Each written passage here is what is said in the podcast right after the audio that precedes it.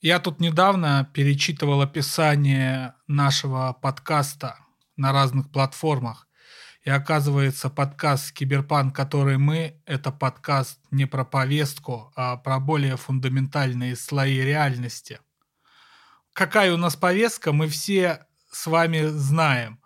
А вот сегодня захотелось поговорить про действительно фундаментальные слои реальности. Моя учительница биологии Светлана Тихоновна, дай бог ей здоровья, сказала однажды на уроке биологии, «Я тут недавно слышала ученого по телевизору. Так вот он сказал, что мы, люди, всего лишь проявление того, что происходит на нашем молекулярном уровне, на уровне генов. Это такая интересная идея, сказала Светлана Тихоновна, простая советская женщина в начале 21 века, но я эту фразу запомнил. Так вот, дорогие друзья, у вас сейчас в наушниках или ваших колонках происходит большой эксперимент трое людей без биологического образования специфического, но с огромным любопытством и желанием вскрыть... И потенциалом. И потенциалом вскрыть фундаментальные слои реальности, решили поговорить о генетических технологиях, о биотехнологиях, о редактировании генома и прочих дико интересных вещах. Всем привет, я Сергей Простаков, редактор студии «Осторожно, подкаста». Всем привет, меня зовут Султанов Тимур. А я Данил Дермаков, разработчик, а Тимур а, NFT-энтузиаст. Ладно. Ладно, ребят, что у кого по биологии в школе было? Вот у меня пятерка. У меня такая слабоватая четверка, мне кажется. У меня была четверка, но было очень интересно, просто много непонятных слов, и мне тяжело их запоминать было, но очень интересно. Вот. Короче, дорогие друзья, не обессудьте, мы решили действительно поговорить на максимально отвлеченную, но при этом по-настоящему важную и касающуюся всех нас тему. При подготовке к этому подкасту мы пытались разобраться с тем, как сейчас человечество управляется с такой штукой, как собственный геном. Урок биологии. Геном – это набор генов в отдельном организме. И мы разбираемся сегодня с геномом человека. Поговорим о редактировании генома, о возможности лечить генетические заболевания, о продлении жизни где-то, о старении. Вот такой спектр темы. Да, конечно, мы поговорим о чем-то важном и этическом. Поехали!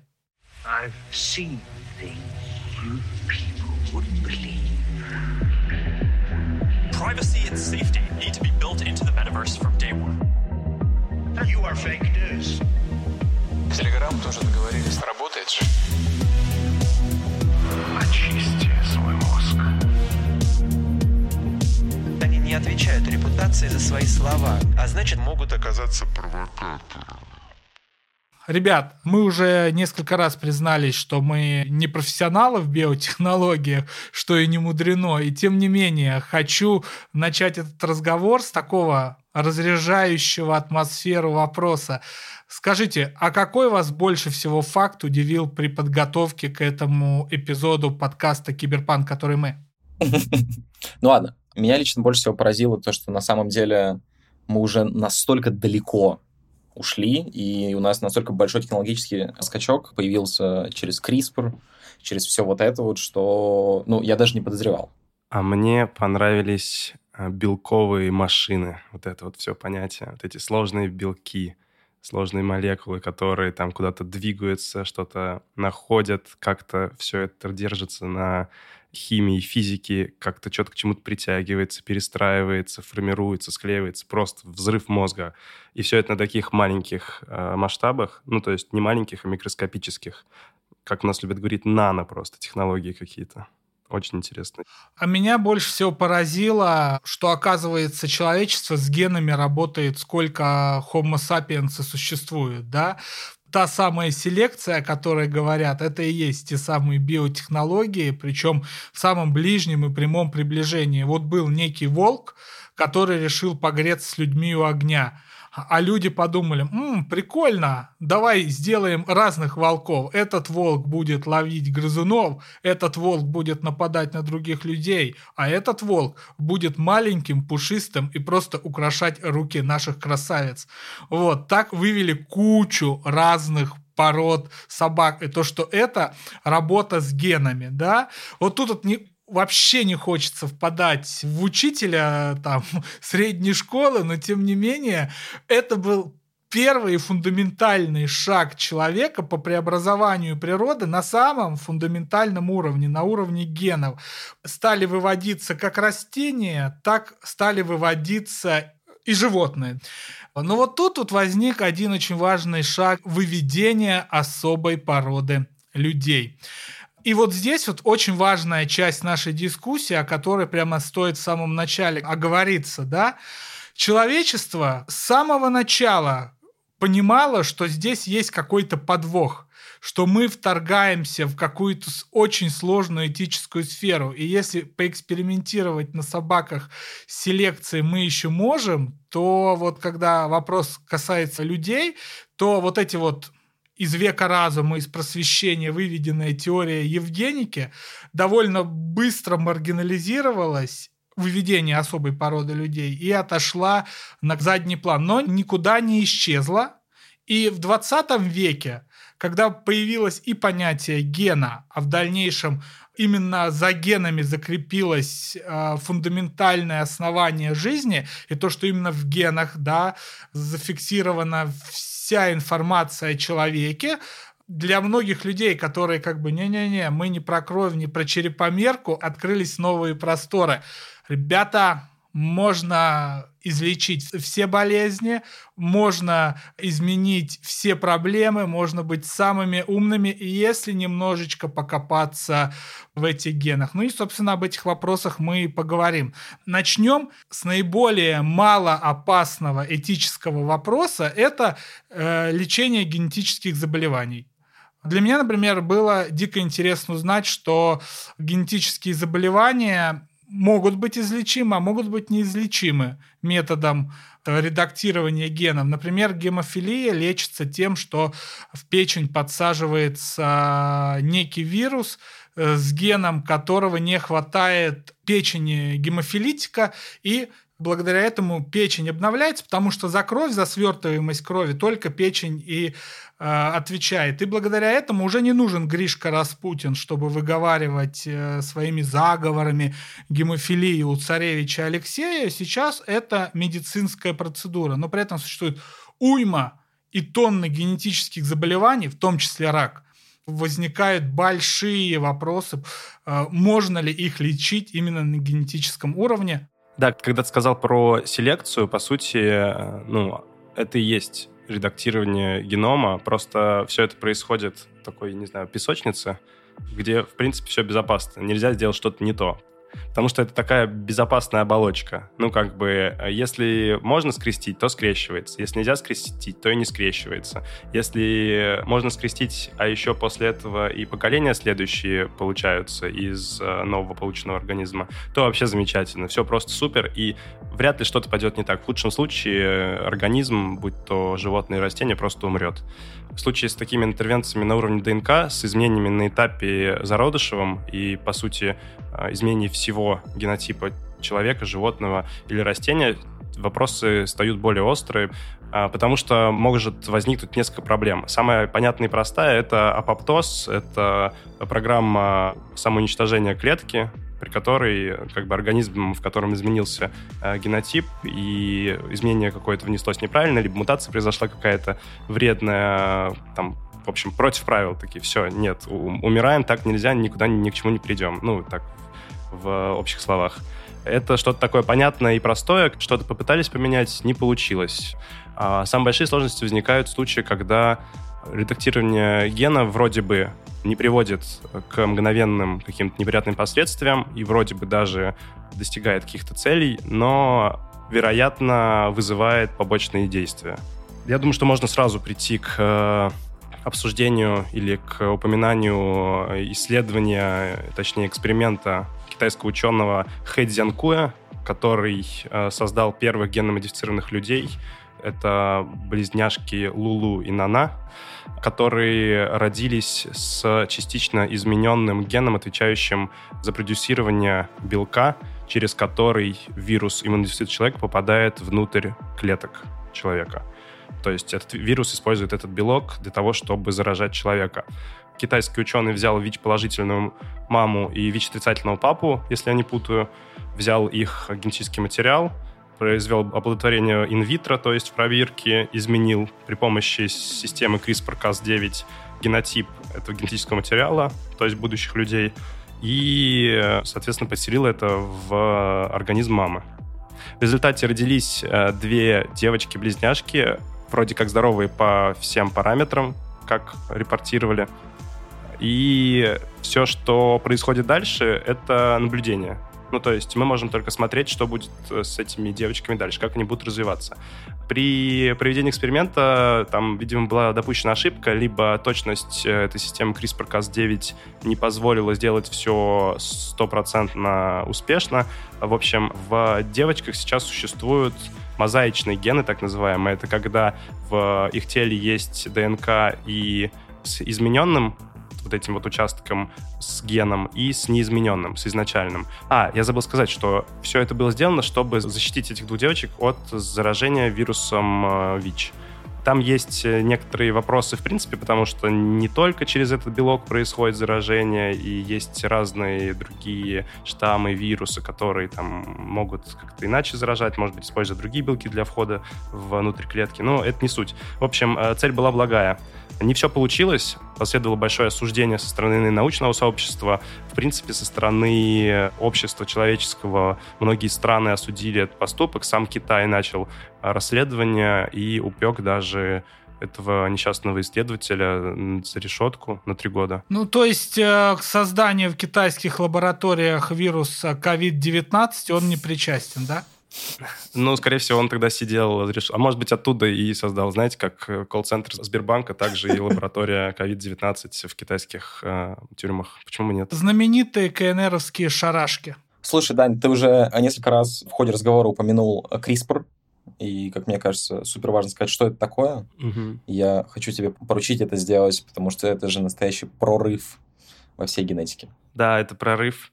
Я тоже хочу дисклеймер внести. Я не биолог и вообще ничего в этом не понимаю. Могу использовать слова неправильно, но... Но ты нас всех спровоцировал вот это все обсуждать, так что отдувайся. Как я себе понимаю, CRISPR-Cas9 — это система редактирования ДНК, основанная на таком свойстве ДНК некоторых бактерий, как CRISPR, и на белке Cas9.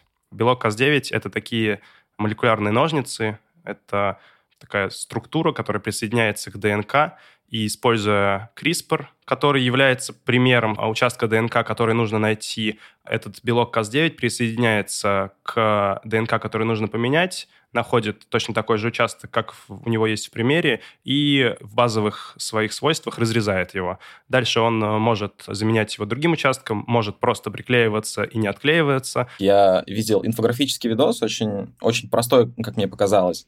Там основная концепция была в том, что рассказывалось про то, как, в принципе, на протяжении всей эволюции человечества там вот боролись вирусы и бактерии.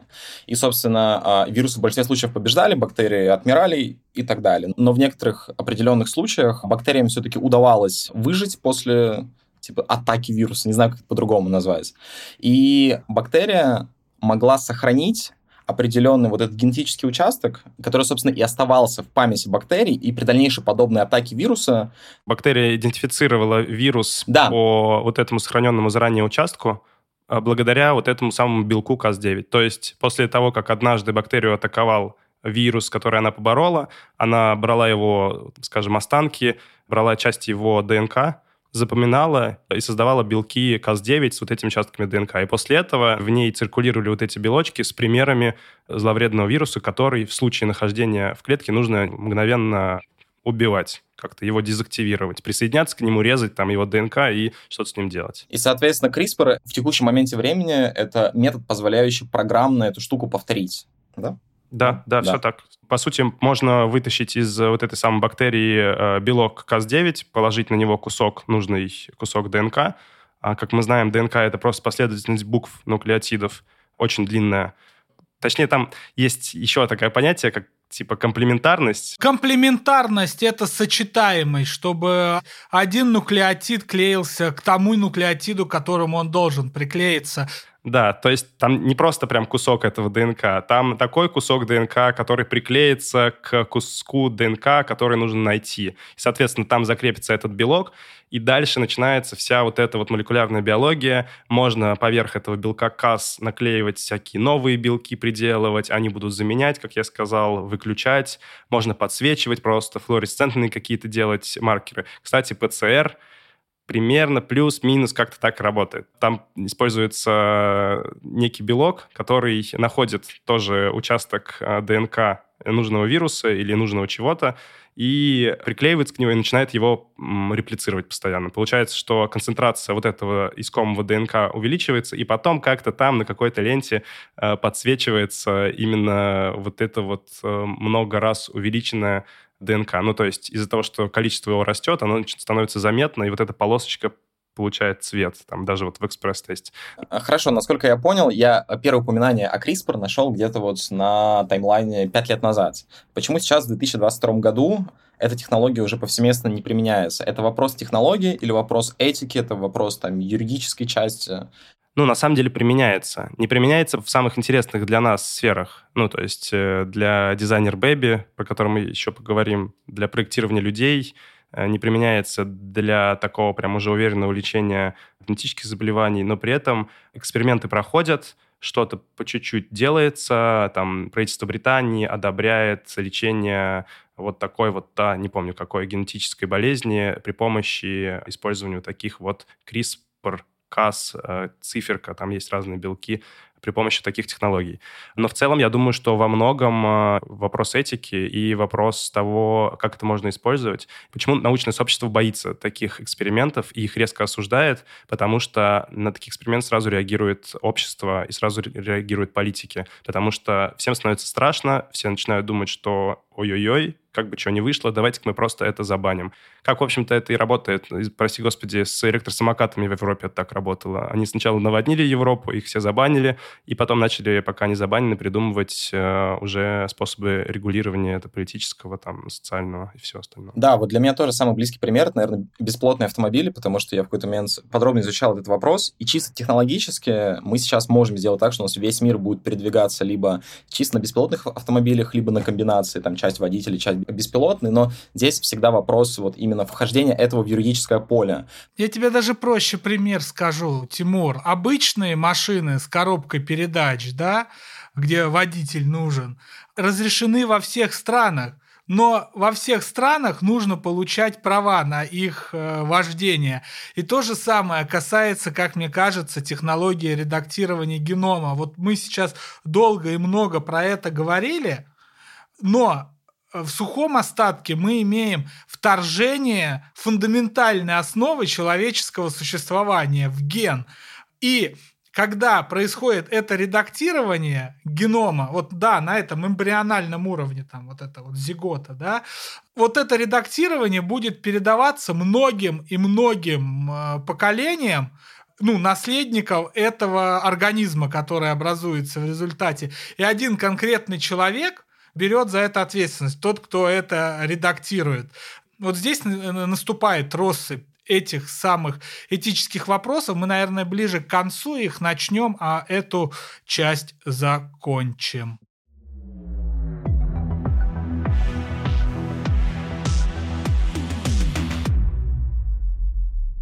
Мы сейчас употребляли много вот этих непонятных слов, даже нам самим часто, и э, вспоминали про технологии, говорили про излечение э, болезней, э, просто упоминали это, но так и не сказали, зачем все это нужно. В принципе, базово человек хочет редактировать ДНК с несколькими целями. Первое, самое понятное, это лечение генетических болезней. Очень часто бывает так, что какая-то болезнь связана с сбоем или с особенностями ДНК. Хочется это вылечить, хочется быть здоровыми, отлично. А вторая штука – это, например, ГМО, генмодифицированный организм, кстати, про который мы не сказали. Это а, растения и животные, которые используются в сельском хозяйстве, которые мы едим, а, которых мы используем в разных там видах, в том числе просто в лабораторных испытаниях. И третье – это вот та тема, к которой, наверное, мы подойдем сейчас, это улучшение людей. Ну, то есть попытки сделать человека лучшей версией его самого, не прибегая к каким-то большим изнурительным тренировкам, например, или обучению. И вот тут вот начинает играть тема пессимиста, за которую отвечаю я. Вот слышите, да, она играет. Вот сейчас я про это и поговорю. Да, всем нам пришлось обновить наши знания по школьному курсу биологии, углубиться в некий познавательный контент на ютубе или в книжках, да. И с интересом узнал следующую штуку. Окей, гены открыли именно, что они отвечают за наследственность и хранят всю информацию об организме 50-е, 60-е годы пока этот вопрос долго осмысляли, появилась куча мифов о том, что Блин, вот оно, вот он, путь к счастью. Нам нужно прямо сейчас открыть ген, отвечающий за красоту, ген, отвечающий за интеллект, ген, отвечающий за сексуальность, ген, отвечающий за счастье. Мы откроем эти гены, засунем их всем людям, и дальше будут только красивые, счастливые и сексуальные. Серьезно, об этом очень много говорили после того, когда сказали, ребят, вот, вот эта вот штучка, да, вот э, ген, вот, кто-то его представляет как спираль, там, науке он опи... ДНК, да. ДНК, он описывается гораздо сложнее, там есть генные территории в клетках, а не спирали. В общем, много чего, неважно. Окей, а давайте наконец-то вот этот закодированный нуклеотидами код человека прочтем огромное началось это исследование, которое длилось гигантское количество времени. И тут выяснилось, что в человеческом организме 25 тысяч генов. И теперь вся биологическая фундаментальная наука занимается расшифровкой, за что каждый из этих 25 тысяч отвечает. И тут выяснилось, что никаких отдельных генов, отвечающих за тот или иной процесс или явление в человеческом организме, не существует. Геном человека уже прочитан, но он еще далеко до конца не расшифрован. Выяснилось, что за все признаки отвечает сложные комбинации генов за рост, за цвет глаз, за вес. Что такое сказать, чтобы расистом не быть. Да, да, да, да, да, да сука. А, вот за каждый наш признак отвечает сложная комбинация генов. И тут выясняется, что такое лечить генетическое заболевание. Это означает, что есть некий ген, его можно установить, и в нем вот эта комбинация комплементарная, да, нарушена. Ее, наверное, можно перезаписать и вылечить это заболевание. Но, а давайте гениев только генерить. И тут выясняется, что, во-первых, генов, отвечающих за интеллект, не открыто исследуют это все, но вот нету этих признаков, их еще не установили через гены. Дальше начинается вот эта сложная история про то, что вот эта вся комбинация из 25 тысяч генов, это очень сложная система. Посмотрите на себя в зеркало, дорогие слушатели, или в лужу. Сейчас весна, вы идете по улице и слушаете наш эпизод. Посмотрите на себя. Вы сложнейшая комбинация вот из этих 25 тысяч очень маленьких штучек, которые вас делают тем, кем вы являетесь. Так вот, попробовать генной инженерией сделать клевого человека упирается в то, что, во-первых, геном еще до конца не расшифрован, мы не знаем, какие комбинации, за что у человека до конца отвечают. А во-вторых, редактирование на уровне даже вот э, эмбриона, да, зигота означает, что мы вторгаемся в процессы, которые вообще даже не открыли, как развивается организм.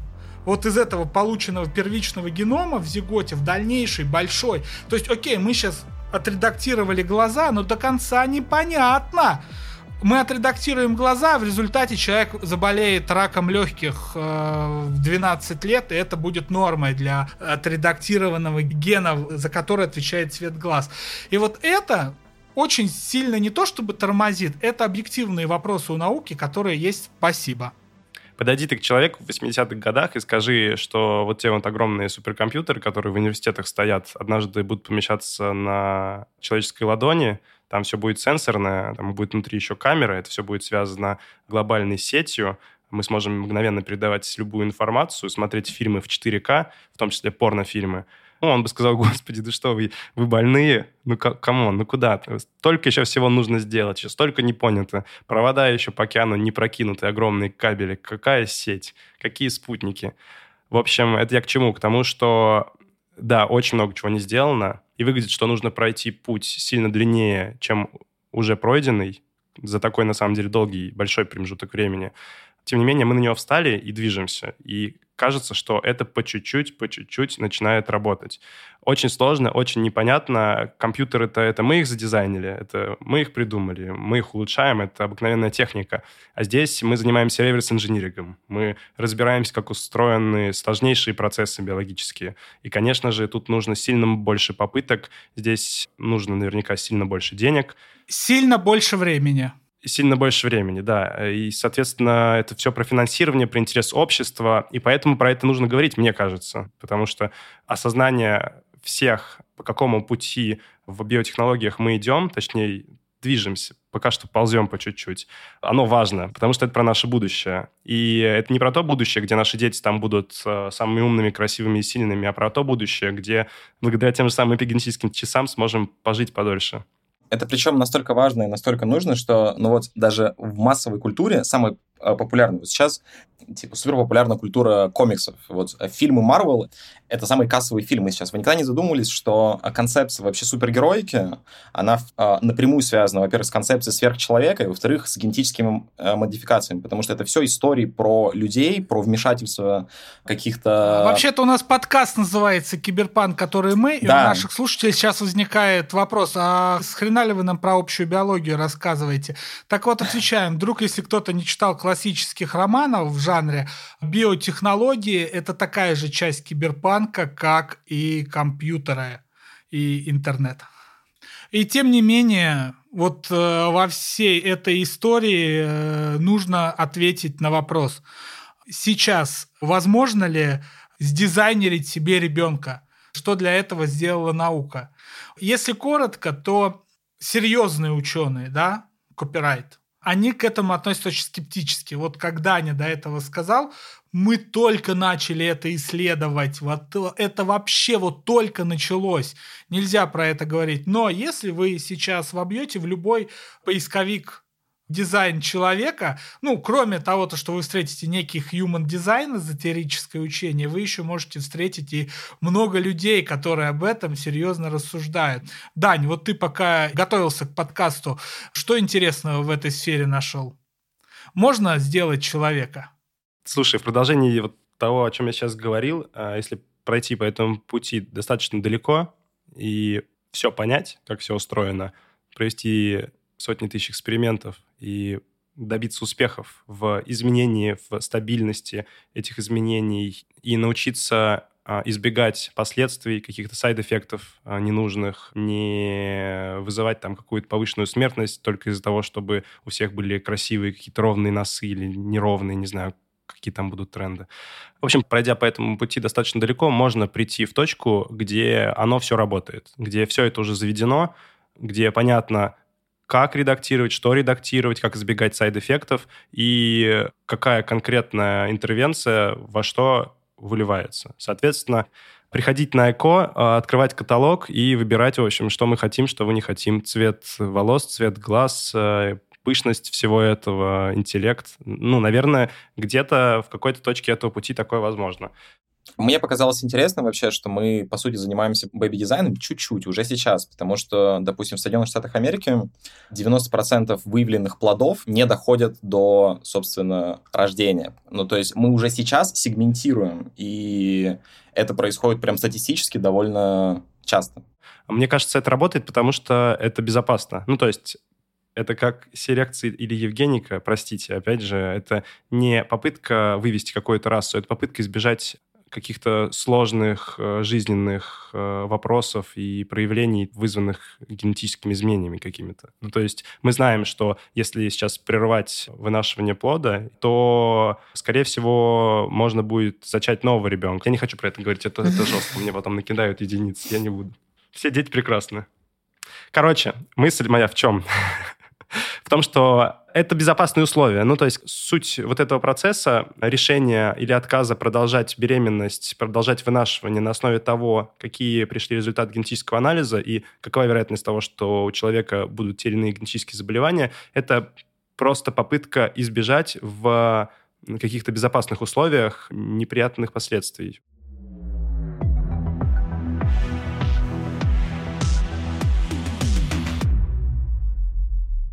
Ох, ребята, а сейчас мы не избежим, конечно же, обсуждения этических вопросов, даже судя по тому, как Даня тяжело заканчивал свою речь в предыдущей части нашего эпизода. Вот смотрите, слушатели, наверное, не знают, мои соведущие знают. Я человек во многом э, с мистическим неким мировоззрением, религиозным. Я верю в провидение и верю в том, что у всего есть смысл. Эволюционная теория говорит о том, что смысл – это то понятие, которое нужно убрать. Да? Это отбор, эволюция развивается и так далее. Но я сейчас, когда мы будем обсуждать этические вопросы, попытаюсь вот эту всю религиозную часть моего мировоззрения чуть-чуть вынести со скобки и сказать следующее. Мы сегодня действительно обсуждаем очень важную, очень большую тему. Вот все эти новостные события, которые вы сейчас наблюдаете, это вот что-то проходящее, ну, на самом деле. А вот эта история – это то, что на века начинает задавать тренды развития человечества. В частности, польский фантаст Станислав Лем придумал концепцию автоэволюции. Что такое автоэволюция? Это эволюция, которая начинает направляться кем-то кто ее может направлять. Не в смысле Богом, а в смысле, да, нами, людьми. Сейчас, когда мы редактируем геном и хотим, чтобы у нас родился интеллектуальный, голубоглазый блондин, но при этом максимально толерантный и все такое, мы встаем на очень зыбкую почву, что мы же редактируем основной источник информации о человеке, если так можно выразиться, да, э, мы вторгаемся в жизнь всех грядущих и будущих поколений. Да, можно сейчас говорить про селекцию, но сейчас мы говорим про человека. И вот сейчас, прямо сейчас, люди, которые допускают всякие э, тяжелые истории, типа конфликтов между странами, люди, которые до сих пор решают моральные дилеммы, которые обсуждают серьезно вопрос, кого можно убивать, а кого нельзя. Да, политическая, да, социальная плоскость. Вот человек в, в этом состоянии духовном, да, нерешенности кучи экзистенциальных вопросов, до сих пор окончательного признания, что там, например, все, мы никогда никого не убиваем, да, решает редактирование судьбы грядущих поколений вот буквально на века. Это большой моральный вопрос. Но вот тут вот я выношу мораль даже за скобки и ставлю вопрос ребром отталкиваясь от автоэволюции Станислава Лема. А может быть, на самом деле человек это всего лишь машина эволюции? Вот эволюция сама создала такую машину, которая и будет ее в дальнейшем направлять. Почему бы и нет? Но это вопрос, который нуждается в обсуждениях. Если придерживаться вот этого взгляда и отталкиваться только от него, то можно уйти очень далеко. Ну, то есть, э, если у нас нет никаких ограничений, мы называем себя механизмом, инструментом высших сил, мы называем сами себя инструментом эволюции. Если человек дошел до редактирования ДНК другого человека или себя самого, то, значит, сюда завела его эволюция. Но никто не отменяет понятие тупиковой ветви эволюции, и человек сам же себя может в этот тупик и поставить. Как человек может поставить себя в тупик ядерным оружием, к примеру, да, ну, или просто очень сильно замедлить свое развитие. Так человек может неосторожными действиями привести себя к такому же тупику из-за того, что просто не предвидел последствий. Я не выступаю за то, чтобы сейчас а, бежать Э, или спонсировать, финансировать все исследования и начинать создавать новых людей. Ни в коем случае. Мне это даже, в принципе, как-то неинтересно. И при этом я не за то, чтобы все это запрещать, банить и в принципе, как-то преследовать ученых, не говоря уж о финансировании, за вот эти исследования. Потому что так или иначе это куда-то разовьется, и самой лучшей стратегией в этом всем будет просто предосторожность. А мы движемся по чуть-чуть. Пробуем что-то, смотрим, что получилось, и идем дальше, делаем новые выводы. Если меня спросить, э, я бы не хотел своим детям передавать там э, гены, которые отвечают за проявление атопического дерматита, миопии или близорукости или еще чего-нибудь. Я бы не хотел, чтобы у моих детей э, или у их детей тоже были проблемы с носовыми перегородками там или еще чем-то. Я бы не хотел, чтобы мои дети рано лысели, к примеру. Не знаю, лысели я уже или нет, или это так устроено. А, или, возможно, я бы хотел, чтобы у моих детей были э, волосы попышнее, вот как у тебя, Сережа это просто красиво. Если это не связано с какими последствиями, то пускай вот эти вот 200, 300, 400 коленей лет моих потомков, пускай они уж сами там что-то с собой делают, там выбирают себе партнеров каких-то других. Потому что, по сути, все, о чем ты говоришь, это также работает при выборе партнера или при решении продолжить свой род. Ты точно так же решаешь, что я весь такой со своими генетическими несовершенствами. Решаю, что вот я сойдусь с другим человеком, у которого тоже есть свои штуки, и мы произведем потомство. Что там проявится, не проявится, это вопрос открытый. Непонятно, как это все сработает. А тут как будто бы даже уверенность какая-то есть. Почему бы и нет? Может быть, тот спасибо скажет в конце концов. Мне кажется, что здесь главная дилемма заключается в том, что вот мы, условно, когда обсуждали блокировки, мы все вроде бы пришли однозначно к тому, что здесь важно не допускать сам прецедент возникновения э, подобного, потому что если у нас есть один запрет, это нам дает возможность запрещать потом все, наслаивая, наслаивая и наслаивая. То же самое, скорее всего, можно применить и к вопросу как бы генной модификации, потому что если мы э, начинаем останавливать какие-то заболевания, которые передаются генетическим путем, значит, мы создаем сам прецедент, который в дальнейшем нам позволит и выбрать там цвет глаз и все что угодно. И, наверное, это самый главный выбор. Ну, ты говоришь а, о том, что, ступив однажды на этот путь, обратного пути уже не будет. Да. Я вот здесь не знаю, еще, может быть, а мне кто-то сможет ответить на следующий вопрос.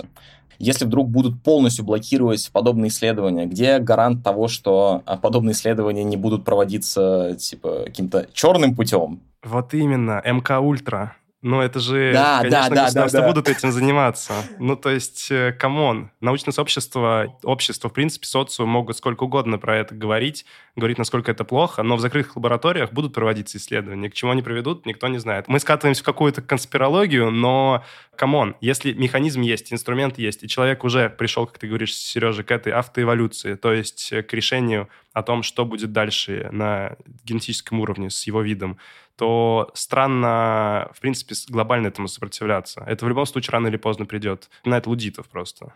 Это одна из причин, по которой я и запустил этот подкаст вместе с вами, да, где проходит грань между преступлениями прогресса и лудитством. То есть это две грани, э, между которыми мы постоянно должны пройти очень аккуратненько, найти эту тоненькую вот щелочку, да, как классик говорил. На самом деле Даня очень правильно говорит, что если технология изобретена, она будет использоваться. И она будет использоваться с самого начала отнюдь не на благо человека, вот на нас, да, вот, а это действительно попробует использовать государство. Историю освоения атома, историю квантовой физики и к чему она привела, мы прекрасно знаем. И в некотором роде даже можем испытать ее на себе прямо сейчас.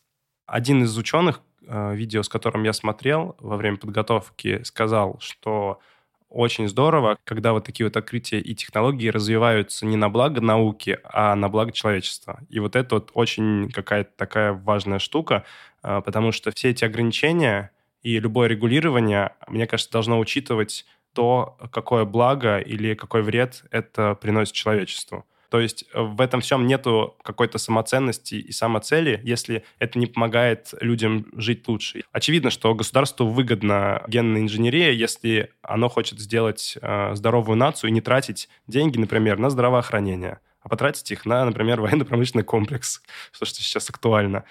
Для кого это лучше? Для государства или для людей, или для науки? Ну, в общем, те люди, которые будут решать это все и регулировать, пожалуйста, подумайте о нас. Мы хотим лучшей жизни.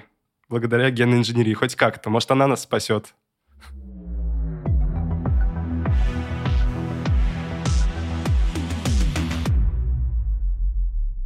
Слушайте, вообще я ожидал, что этот разговор у нас пойдет гораздо труднее. Я очень рад, что мы с вами, Даня и Тимур, не свалились в попытку не сгореть на экзамене по биологии, доказать, что мы все знаем, а все-таки смогли поговорить на эти сюжеты. И в итоге вырулили на то, на что всегда выруливали. Вырулили ли? Или не вырулили? Вырулили, да, вырулили, да не вырулили ну, нужно открыть ген, отвечающий за вот эти вот... Логопедию. За произнесение скороговорок. Скороговорки, да. Короче, на самом деле мы снова пришли к, к очень важной истории про моральную ответственность. И да, у нас нету оптимистичного ответа для дорогого слушателя. Есть э, сложный, тяжелый ответ. Да, моральная ответственность может быть на человека, который не занимается биологическими исследованиями и их не спонсирует, лежит чуть меньше, но лежит все-таки. Когда мы говорим о том, как мы общаемся с государством, какое у нас гражданское общество, мы в том числе, как это не парадоксально, отвечаем и за изменение климата, каждый из нас, да, и каждый из нас уже отвечает за то, каким путем пойдет эволюция человека как вида, потому что человек уже вторгается в свои фундаментальные основания. Ужас. Мир киберпанка. Голосуйте за партию биотехнологического прогресса партия биотехнологического прогресса это, конечно, хорошо, но мы должны помнить, что время всегда против нас. С вами был я, Сергей Простаков, Тимур Султанов и Данила Ермаков. Всем пока. Пока.